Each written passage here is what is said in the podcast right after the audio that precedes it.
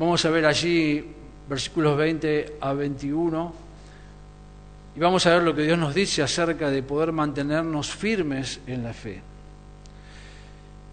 Y esto que acabamos de escuchar y de ver es lo que el diablo está llevando adelante para hacer que la palabra de Dios y la iglesia y los cristianos se vuelvan ineficaces. Recuerden que el Señor dijo que Él iba a establecer su iglesia y aún las puertas del Hades no iban a poder prevalecer contra ella. Y el diablo no puede ir a atacar a la iglesia como en una guerra, porque sabe que va a perder. Entonces la mejor manera de diluir la vida espiritual y la calidad de vida de los cristianos es, en lugar de atacarlos, es introducirse de a poquito y comenzar a diluirlos en su firmeza espiritual. Y eso termina como consecuencia trayendo la destrucción de la fe. Y como vimos y escuchamos y como dije en la introducción, hay tres objetivos que por lo menos este movimiento o lo que hoy están intentando atacar, que tienen que ver con las culturas, con la familia y con el cristianismo bíblico. Yo me quiero concentrar en dos en los próximos mensajes, en la familia y en el cristianismo bíblico.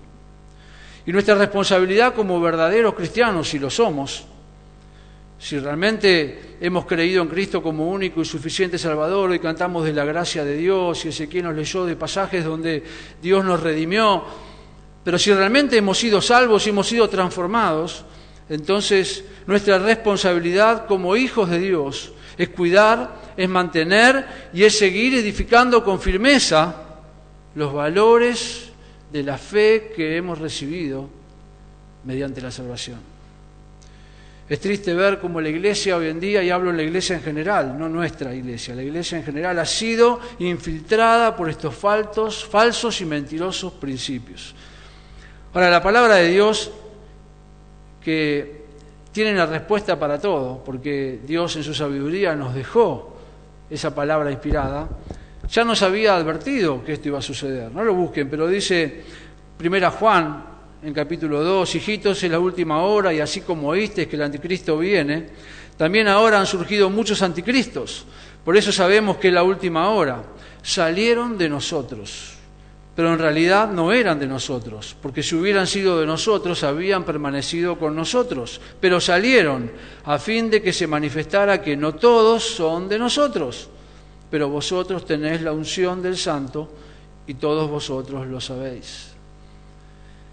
Este tipo de falsa creencia, este tipo de basura que va deteriorando la fe de los cristianos, no viene desde afuera, sino sale desde la misma iglesia cuando los cristianos que formamos la iglesia no somos edificados ni conocemos la palabra de Dios. Entonces es fácil convencernos de cualquier basura. Y por eso las iglesias se derrumban y caen, porque cuando una iglesia que no es como la nuestra, que tiene una sana doctrina, y que se basa en los mensajes que predica a través de lo que dice la Biblia y no en la opinión del pastor Carlos o en la opinión del pastor Marcelo o en la experiencia del libro de algún escritor, sino en lo que dice la Biblia. Cuando una iglesia no se basa en la Biblia, entonces comienza a licuar el mensaje y los cristianos están expuestos a terminar creyendo cualquier tipo de basura. Judas también dijo en versículo 4, pues algunos hombres se han infiltrado encubiertamente, los cuales desde mucho antes estaban marcados para esta condenación, impíos, que convierten la gracia de nuestro Dios en libertinaje y niegan a nuestro único y soberano Señor Jesucristo. Entendiendo esto, debemos entonces darnos cuenta que es grande nuestra responsabilidad de mantenernos firmes de guardar, de cuidar la sana doctrina, de guardar, de cuidar nuestra fe, de guardar, de enseñar y comunicar los principios y verdades que vienen de la palabra de Dios. Por eso Judas nos enseña algo muy importante en versículos 20 a 21 y es cómo permanecer firmes en la fe. El tema de la carta de Judas es una amonestación en cuanto a la apostasía es un elemento que aún en los tiempos del autor de la carta de Judas, hace dos mil años atrás prácticamente, ya existía. y con el correr del tiempo se incrementó y hoy estamos viviendo exactamente lo mismo. El lenguaje que usa expresa con mucha efusividad la invasión y a los invasores. Esta carta no deja duda en cuanto al carácter indigno y repugnante de los falsos maestros y de sus doctrinas. Pero les recuerda que los verdaderos creyentes, aquellos que han sido salvos, son guardados en Jesucristo. Él dice en versículo 1, Judas, siervo de Jesucristo, hermano de Jacobo, a los llamados amados en Dios Padre y guardados para Jesucristo. Por eso también les anima en versículo 3 a contender por esa fe que recibieron. Dice, amados, por el gran empeño que tenían en escribiros acerca de nuestra común salvación, he sentido la necesidad de escribiros exhortándoos a contender adiertemente por la fe que una vez fue dada a sus santos. La palabra contender es luchar con esfuerzo. Y lo que Judas está animando aquí a los creyentes, a los hermanos, es a que debemos luchar con esfuerzo, contender para cuidar y guardar esa fe que recibimos de parte del Señor Jesús. En los versículos 16 al 20 hay una apreciación de esta gente que se mete para confundir. Y miren el lenguaje que usa Judas. En versículo 16, estos son murmuradores, quejumbrosos que andan tras sus propias pasiones, hablan con arrogancia, adulando a la gente para obtener beneficio. Me hizo acordar cuando escuchaba a este zángano, por llamarlo de alguna manera, lo que Judas decía aquí. Pero vosotros, amados, acordados de las palabras que antes fueron dichas por los apóstoles de nuestro Señor Jesucristo, quienes os decían, en los últimos tiempos habrá burladores que irán tras sus propias pasiones impías estos son los que causan divisiones, individuos mundanos que no tienen el Espíritu. Y allí está, gente que no tiene el Espíritu, gente que no es salva.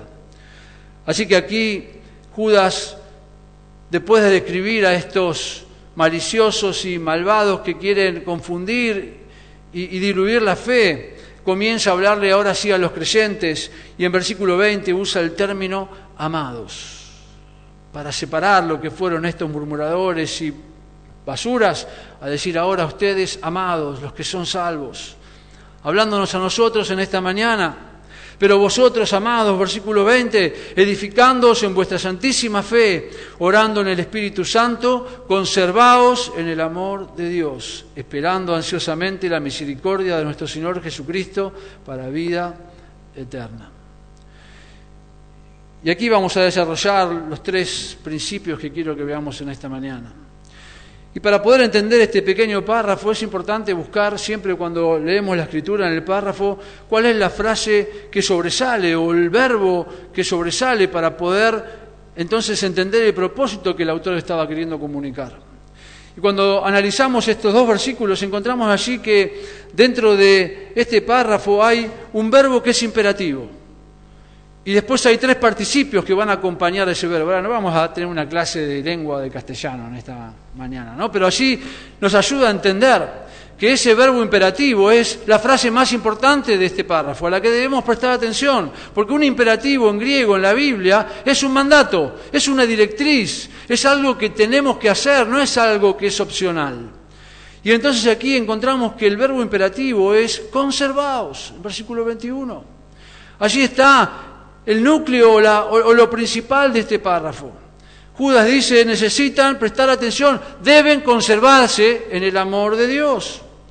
El autor no está presentando una opción, sino un requisito. No hace una sugerencia, sino marca, como dije recién, una dirección que debemos seguir. Conservarse significa guardar, retener, mantenerse firme. Es un término imperativo, un mandato, es el único aquí en esta sección. Las demás expresiones que van a acompañar a este verbo tienen que ver con frases que están subordinadas a esta acción principal. Eso está indicando que el Señor quiere hacer hincapié en la palabra conservarse, mantenerse firme, y para eso hay que hacer algo, ¿Cómo podemos mantenernos firmes? ¿Cómo podemos conservarnos en el Señor y en las verdades de su palabra? Bueno, para que esto que escuchamos recién no sea algo que nos afecte como iglesia.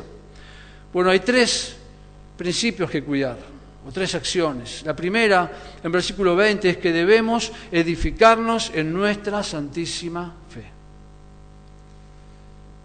La primera acción para tener en cuenta, para acompañar ese imperativo es edificarnos en nuestra santísima fe.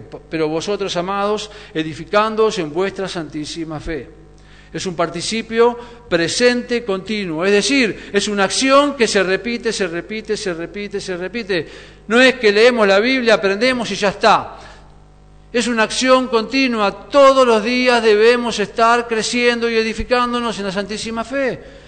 Cada minuto debemos estar creciendo y edificándonos. Todo el sentido de la palabra edificándose, tanto la definición como la forma gramatical, enfoca en la necesidad que tenemos de crecer espiritualmente. La palabra edificar se traduce en esta carta y a través del Nuevo Testamento en sentido figurado. Cuando Judas nos exhorta a que tenemos que edificarnos, no está hablando de poner ladrillos o construir un edificio. Pablo también usa esta misma palabra en Efesios 2.20 cuando dice edificados sobre el fundamento de los apóstoles y profetas, siendo Cristo mismo la piedra angular. El edificarse no es una exhortación a la iglesia a crecer en número. No tiene que ver con la evangelización. Hay muchos pasajes en la Escritura que nos motiva y nos exhorta a comunicar el Evangelio a los que se pierden. Pero aquí no es el propósito del autor. No tiene que ver con el crecimiento numérico, con la cantidad de creyentes, sino con la calidad de cada uno de los hijos de Dios. ¿Y cuál es el fundamento? ¿Cuál es el material que se necesita usar para la edificación? La Biblia. La fe. ¿Cuál es el factor más importante de ese crecimiento? La santísima fe. ¿Cómo podemos entonces identificar esta fe? Bueno, déjenme mencionar en primer lugar lo que no es la fe que Judas quiere comunicar. La fe que Judas menciona no es algo que uno mismo puede fabricar. La fe que Judas menciona no es la capacidad humana de aceptar o de crear algo. La fe que Judas menciona no es un sentir emocional o una idea vaga, por linda que sea. La fe que Judas menciona no es la fe concebida como algo subjetivo o algo personal. Nuestra salvación no depende de semejante fe. Es decir, la vida eterna no empieza con el esfuerzo humano. No, no. Porque la Biblia dice que nada que el hombre tenga puede llevarle a ser salvo. Todos somos pecadores, no hay nada bueno en nosotros. Nuestra salvación depende de Dios y la santísima fe es la base sólida de la revelación de Dios. La palabra fe representa aquí, en lo que Judas quiere enseñarnos, el cuerpo de conocimientos que constituyen la revelación de Dios, lo que Él ha querido que sepamos acerca de Él y de su plan. Y aquí Judas reconoce que la base y el fundamento están debidamente puestos por Dios.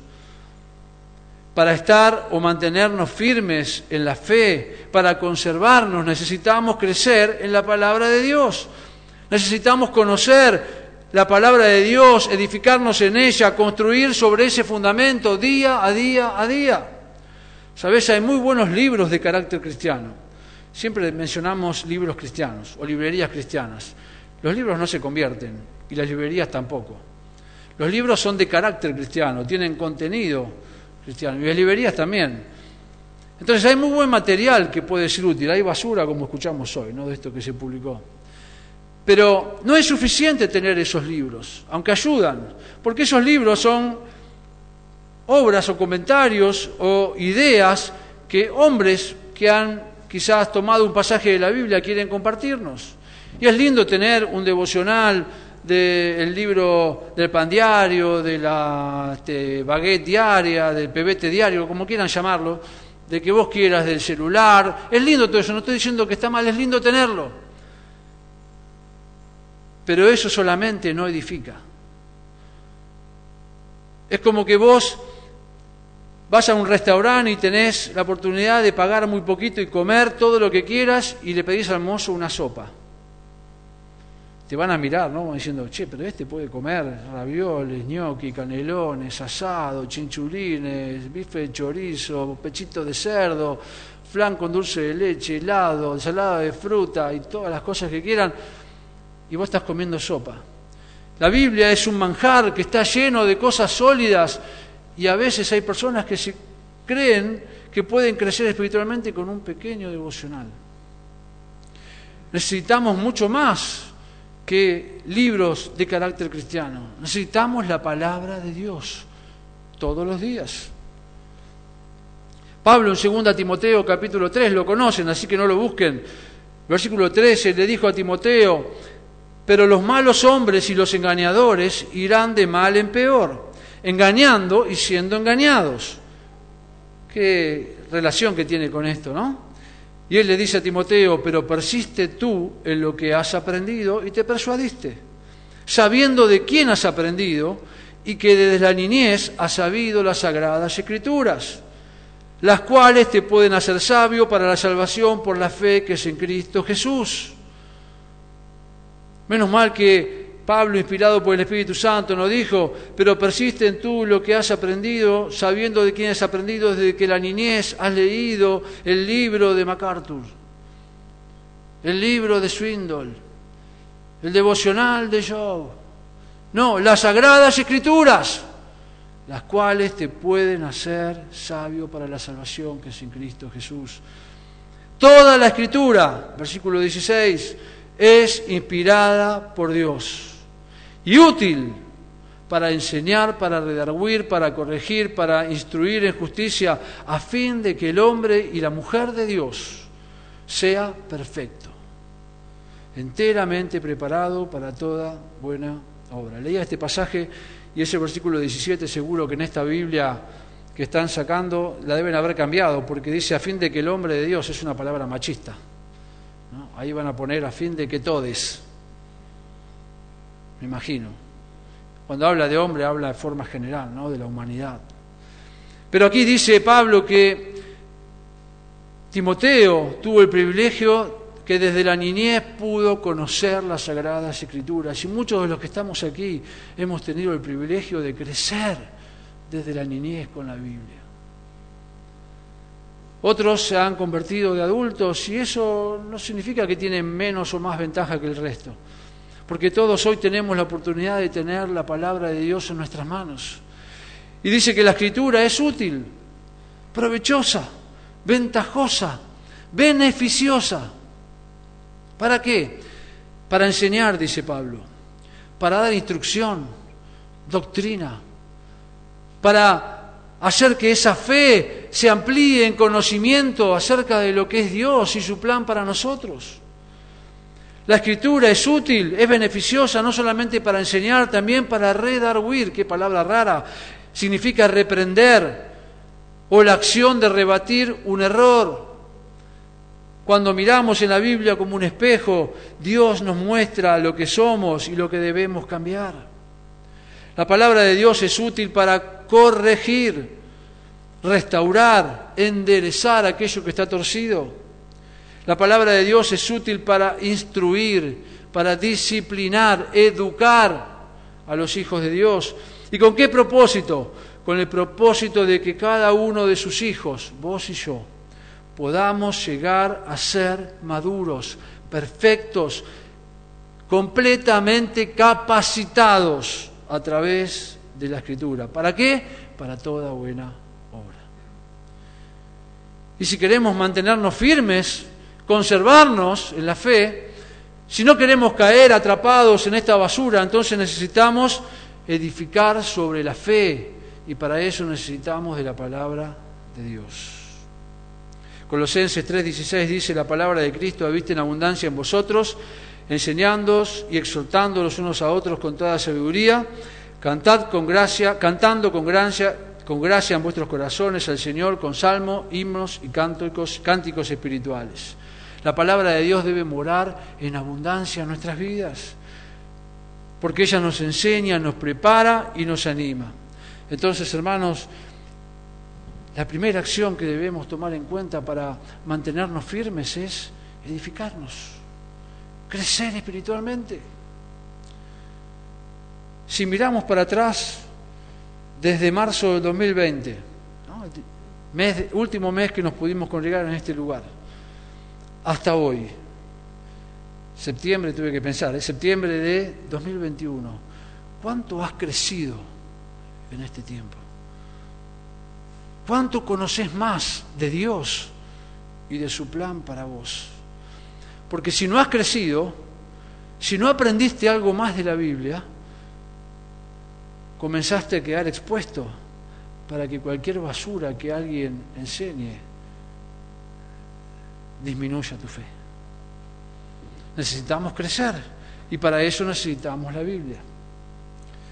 La segunda acción que Judas enseña en este párrafo, en versículo 20, es que no solamente necesitamos edificarnos en la palabra de Dios, sino también necesitamos establecer una comunicación continua con Dios.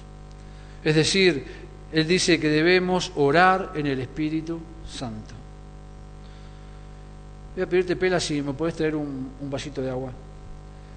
He estado el viernes descompuesto, con vómitos y diarrea, estoy mejor. Hoy está mi esposa así, pero estoy con muy poca comida desde el viernes, así que por ahí este, el hablar y la emoción, no quiero que me baje la presión, ¿no? Así que cualquier cosa, si ustedes me ven que me voy para un costado.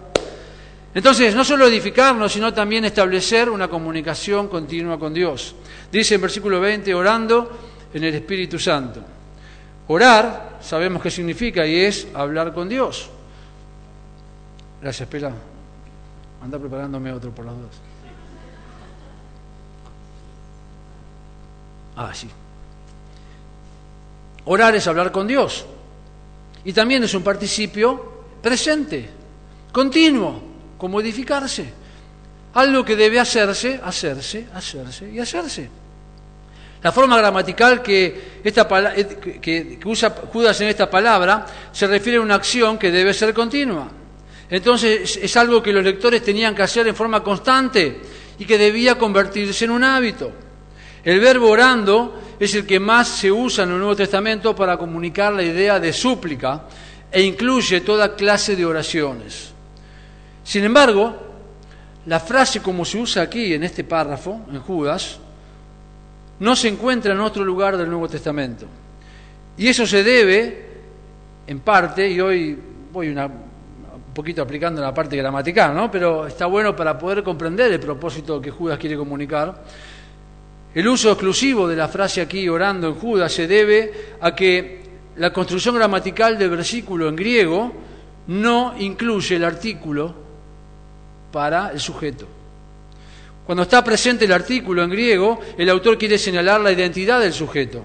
Cuando no está presente el artículo, se acentúa el carácter o la esencia de lo que representa el sujeto.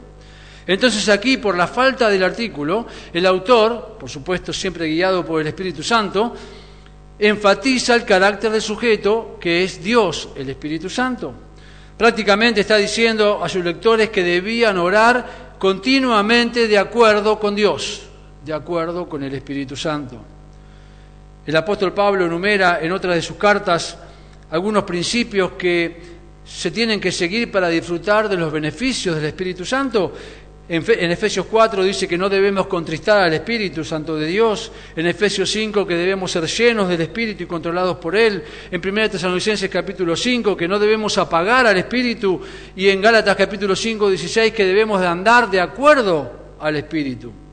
Y aquí se presenta la oración a través de la Biblia que debe hacerse de acuerdo al carácter de Dios. Orando en Espíritu Santo es orar en total acuerdo con la voluntad de Dios.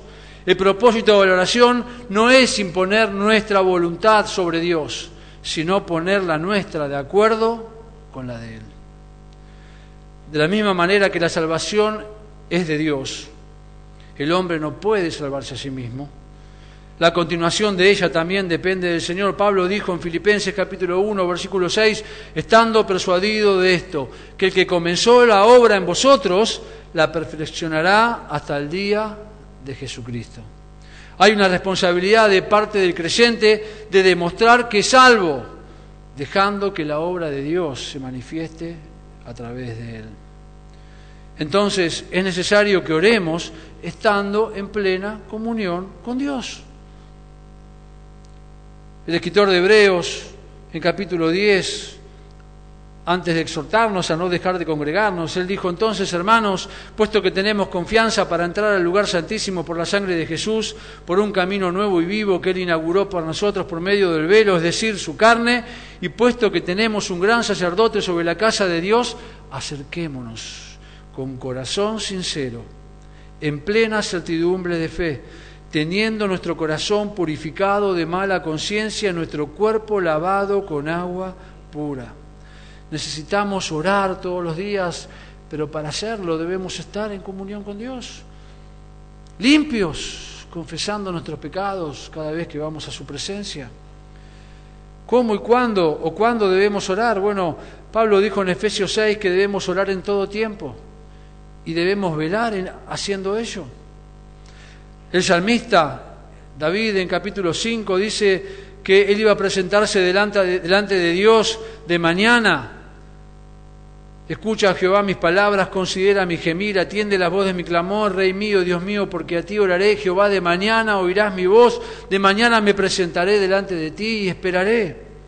El Salmo 55 dice el salmista, en cuanto a mí, a Dios clamaré y Jehová me salvará en la tarde al amanecer y al mediodía oraré y clamaré y Él oirá mi voz. Y la verdad que la oración, creo, es una de las áreas que más cuesta a los cristianos mantener en forma constante. Tenemos tiempo para hacer un montón de cosas en nuestras vidas. Tenemos tiempo para dormir, tenemos tiempo para salir, tenemos tiempo para vacacionar, tenemos tiempo para comer, tenemos tiempo para mirar eh, películas o series, tenemos tiempo para hacer un montón de cosas. Pero muy pocas veces agregamos en nuestra agenda un tiempo determinado para orar,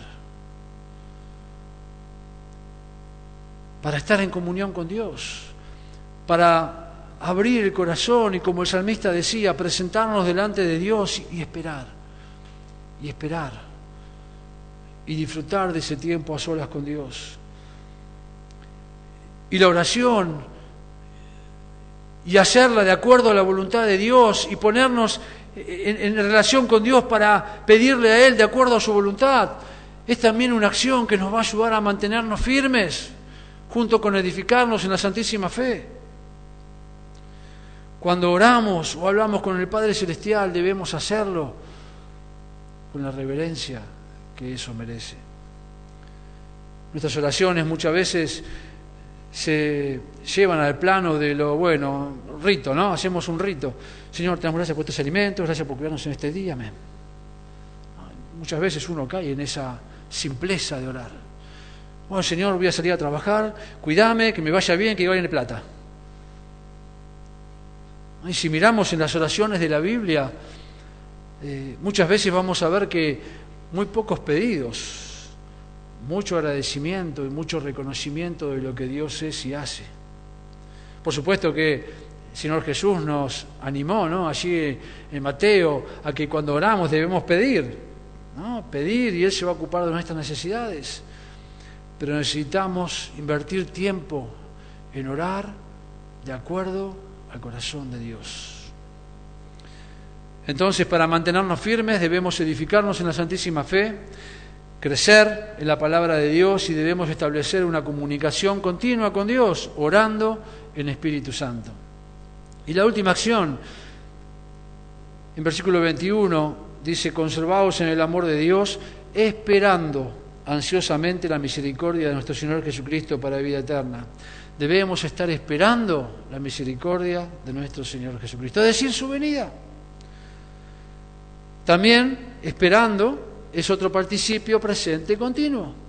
Esperar, esperar, esperar, esperar. Una de las consecuencias de la obra de Dios es que cuando somos salvos se efectúa un cambio de perspectiva, es decir, cambia la manera en que vemos las cosas con una anticipación que tenga entusiasmo, cada cristiano debe esperar la manifestación final del Señor Jesucristo, es decir, la venida del Señor. Cuando dejamos de mirar al cielo, nuestra perspectiva de vida cambia y perdemos de vista el objetivo y la razón por la que Dios te puso y me puso, nos puso en este lugar. Cuando comenzamos a dejar de mirar hacia arriba, creyendo que bueno, el Señor retará su venida, falta, eh, todavía falta, comenzamos a mirar otras cosas y entonces aquello que el Señor dijo allí en Mateo 6, de no poner nuestro corazón en los tesoros, aquí en la tierra donde la orina y, el hollín corrompen, porque Él dijo, donde está tu tesoro, que está también allí. Tu corazón. Y cuando dejamos de creer y de esperar que el Señor viene, comenzamos a mirar que es más importante el trabajo, el dinero, la familia, el sueldo, el lavarropas, el celular, el auto, la casa. Y entonces nuestro corazón comienza a preocuparse por las cosas que Dios dijo que se iba a ocupar. Y por ocuparnos en las cosas que Dios iba a ocupar, nosotros dejamos de ocuparnos en las cosas que Dios nos pidió que nos ocupemos. Y entonces comenzamos a dejar de estar firmes en la fe porque nuestros principios y valores comienzan a ser los valores del mundo y nuestra fe pasa a un segundo plano, como consecuencia de perder la perspectiva de vivir mirando el cielo. ¿Se acuerdan el escritor de Hebreos al terminar de hablar de los, héroes de la fe, comenzando el capítulo 12? Dice, por tanto, también nosotros, teniendo en derredor nuestro tan grande nube de testigos, despojémonos de todo peso y del pecado que nos asedia y corramos con paciencia la carrera que tenemos por delante. Y el versículo 3 dice, perdón, dos, puestos los ojos en dónde? En Jesús, el autor y consumador de la fe. Allí debe estar puestos los ojos. Todos los días al levantarse, mirar el cielo, por supuesto, cuando caminás, mirar para adelante también, ¿no? Cuando manejás también. Pero los ojos del corazón deben estar, deben estar puestos en el cielo. Cuando dejamos de mirar al cielo, comenzamos a poner nuestro corazón en las cosas del mundo, en sus principios y valores. El cristiano debe anhelar el maravilloso día en que el Señor venga en las nubes por su pueblo vivir esperando el regreso de nuestro Señor y Salvador Jesucristo. Pedro dice algo acerca de esto. Si quieren, vaya conmigo a 2 Pedro capítulo 3. Ya estamos casi terminando. 2 Pedro capítulo 3.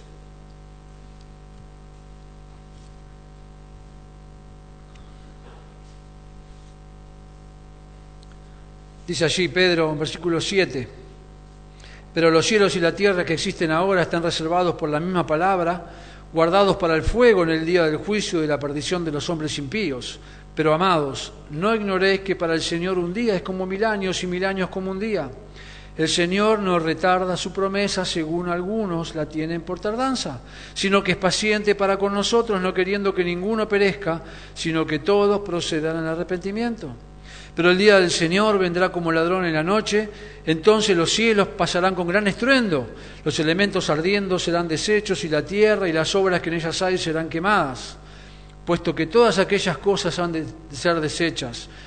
¿Cómo no debemos, cómo no debéis vosotros andar en santa y piadosa manera de vivir, esperando y apresurándonos para la venida del día de Dios? en el cual los cielos encendiéndose serán deshechos y los elementos siendo quemados se fundirán. Versículo 13. Pero nosotros esperamos según sus promesas cielos nuevos y tierra nueva, en los cuales mora la justicia. Por eso, amados, casi como Judas, ¿no? Estando en espera de estas cosas, procurad con diligencia ser hallados por Él, sin mancha e irreprochables, en paz. Algo es seguro, hermanos, el Señor viene pronto. Amén. Y si el Señor viene pronto, debemos andar santa y piadosamente. Debemos estar esperando y apresurándonos para su venida. Debemos ser hallados por Él, según Pedro, sin mancha, irreprensibles, sin contaminación, irreprochables, que no puede ser condenado, que no tiene algo en contra. Si el Señor viniera a buscarte hoy, si antes de terminar este mensaje el Señor nos llevaría a su presencia, te encontraría manteniéndote firme en la fe.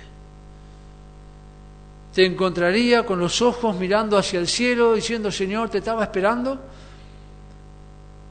O te encontraría afanado y preocupado por todo aquello que Él dijo y prometió en lo cual se iba a ocupar.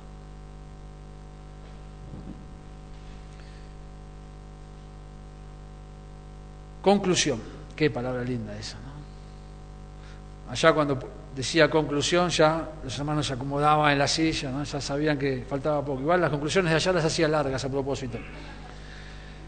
Judas nos ha enseñado tres verdades importantes que nos van a ayudar a mantenernos o conservarnos firmes en la fe.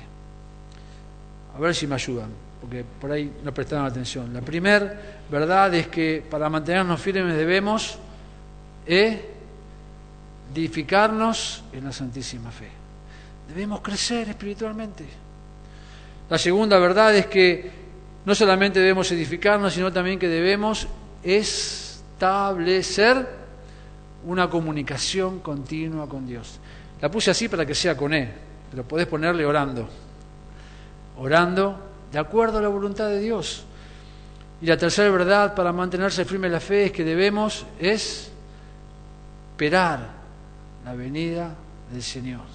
Y eso requiere poner nuestra mirada en el cielo. Si miramos para atrás, mucha gente que ha pasado por estos asientos durante los últimos años ya no está. Otros están congregándose en alguna otra eh, iglesia y amén, sea así, pero muchos que pasaron por aquí ya no están. Ya no están. Ya no están firmes en la fe. Ya se debilitaron. Ya abandonaron la fe. En lo personal pienso que hay dos razones. O no fueron salvos, y solo Dios lo sabe, no puedo asegurarlo y entonces, al no ser salvos, no había nada que pueda mantenerse. Y si fueron salvos, no se mantuvieron firmes en la fe. Porque en algún momento de sus vidas dejaron de crecer, no se edificaron. En algún momento de sus vidas dejaron de estar en comunión con Dios, dejaron de orar. Y en algún momento de sus vidas dejaron de mirar hacia el cielo ¿Será eso algo que pase con vos? Si Dios lo permite y no viene antes, y estaremos aquí en el 2030, miraremos las sillas y te veremos, o tendremos que estar pensando que abandonaste la fe. Porque al ser débil, estas basuras que hoy están invadiendo la iglesia te van a arrastrar. Necesitamos crecer, estar en comunión con Dios y mirar hacia el cielo.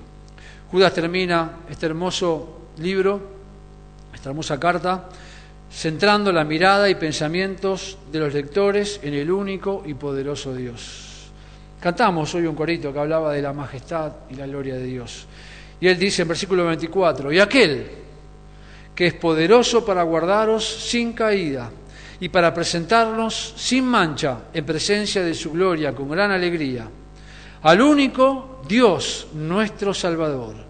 Por medio de Jesucristo nuestro Señor, sea gloria, majestad, dominio y autoridad, antes de todo tiempo y ahora y por todos los siglos. Amén.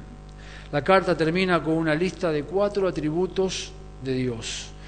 Y a Dios le agrada que sus hijos reconozcan sus perfecciones y que éstas estén en sus labios para adorarle todo el tiempo. Allí Judas nos enseña acerca de la gloria de Dios, que expresa la manifestación brillante de sus perfecciones. Muchas veces se representa por la luz, pero una luz que excede cualquiera. Atribuir a Dios gloria es reconocer sus excelencias, excelencias infinitas y alabarlo por ellas. Judas menciona la majestad de Dios, Es la característica que en lo humano está asociada con personas reales, pero cuando se refiere a Dios es su sobresaliente grandeza y poder. El término se emplea tres veces en el Nuevo Testamento, dos en Hebreos y aquí en Judas. Utiliza el término imperio, que tiene que ver con Dios como soberano, o sea, su control absoluto sobre todo. Esa característica asegura que todo llegará al fin que Él ha diseñado. Y utiliza la palabra potencia. Es una característica en gran parte relacionada con la anterior, imperio, pero hace hincapié en su autoridad. El Señor tiene el derecho de hacer como Él quiere y lo que Él quiere siempre se conforma a sus perfecciones. Gloria, majestad, imperio y potencia. Qué grande que es nuestro Dios. ¿Cuánto entonces necesitamos mantenernos firmes en esa fe preciosa que Él nos ha dado el privilegio de tener? Ojalá, hermanos, que al mirar en esta mañana estas verdades nos ayuden a mantenernos firmes, a estar atentos para que basura como la que escuchamos hoy en este video no entre ni en tu vida ni en nuestra iglesia que la iglesia de San Fernando sea una iglesia que se conserva y mantiene firme en la fe, en la palabra de Dios, en la sana doctrina. Amén. Que el Señor les bendiga.